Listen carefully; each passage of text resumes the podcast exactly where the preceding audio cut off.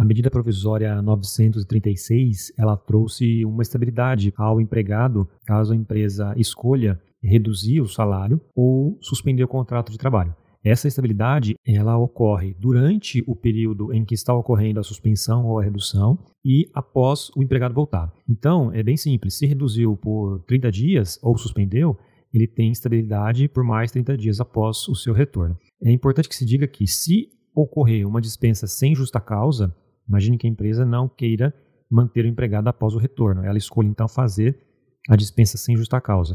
O empregado ele terá direito a algumas indenizações. Então, essas indenizações vão funcionar da seguinte forma: ela será no valor de 50% do salário, caso a redução de jornada ela foi igual ou superior a 25% e inferior a 50%.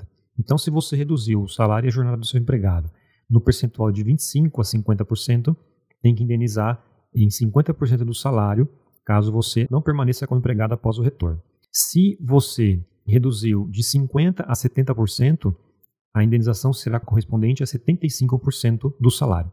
Se a redução ela foi superior a 70%, ou se você fez uma suspensão temporária do contrato, em que o empregado fica em casa recebendo benefício emergencial, a indenização será de 100% do salário.